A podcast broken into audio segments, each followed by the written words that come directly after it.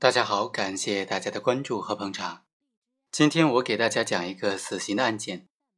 被告人在被执行死刑的这个过程当中，就快被枪毙的时候，他就突然交代说他还有其他的敲诈勒索、抢劫的这个事实。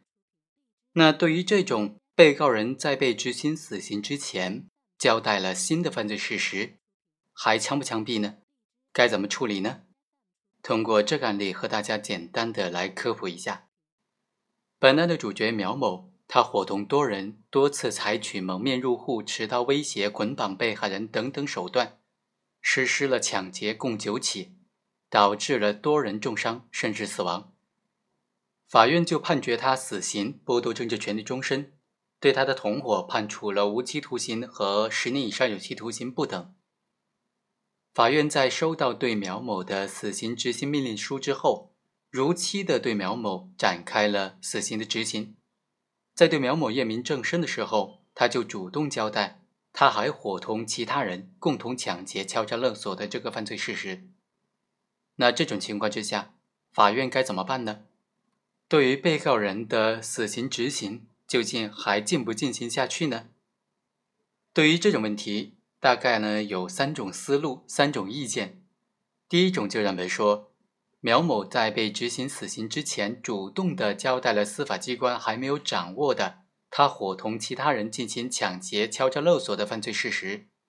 这并不属于刑事诉讼法司法解释当中规定的必须停止执行的情形。但是由于这个案件当中，法院已经实际上暂时停止了这次死刑的执行。所以，按照司法解释的规定，应当再次报请最高人民法院院长再次签发执行死刑的命令书，才能够对苗某再次执行死刑。另外一种处理的意见就认为，苗某在被执行死刑之前，交代了司法机关还没有掌握的他伙同其他人进行抢劫、敲诈勒索的犯罪事实，所以按照刑事诉讼法司法解释的规定。应当按照审判监督程序进行再审，或者由人民法院指令原审人民法院进行再审。第三种意见就认为啊，苗某在被执行死刑之前，交代司法机关还没有掌握的他伙同其他人来实施抢劫、敲诈勒索的犯罪事实，所以应当对前罪所作裁判暂时的停止执行，并且按照刑法第七十条的规定，对新发现的罪作出判决。然后把前后两个罪名按照刑法第六十九条的规定来决定数罪并罚。最终如果决定要执行死刑的话，再次报请最高人民法院院长来签发死刑的执行决定书。好，以上就是对于这种情形该怎么处理的三种意见。这三种意见对于我们处理这样的问题都有一定的参考价值和参考意义。那究竟哪一种意见才是更加符合法律规定的呢？接下来，我再和大家继续的来讲解。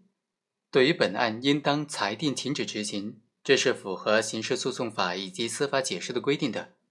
根据法律规定呢，下级人民法院在接到最高人民法院执行死刑的命令之后，应当在七日以内交付执行死刑。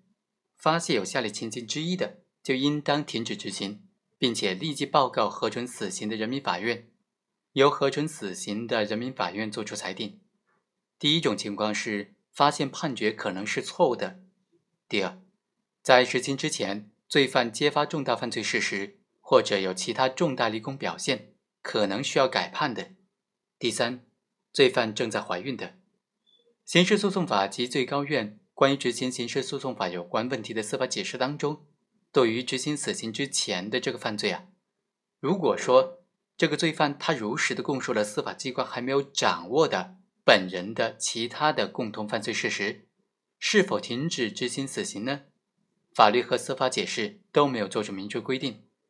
停止执行死刑的第二种情形说的是揭发重大犯罪事实，这该怎么理解呢？其实法律和司法解释也没有做出明确的规定的。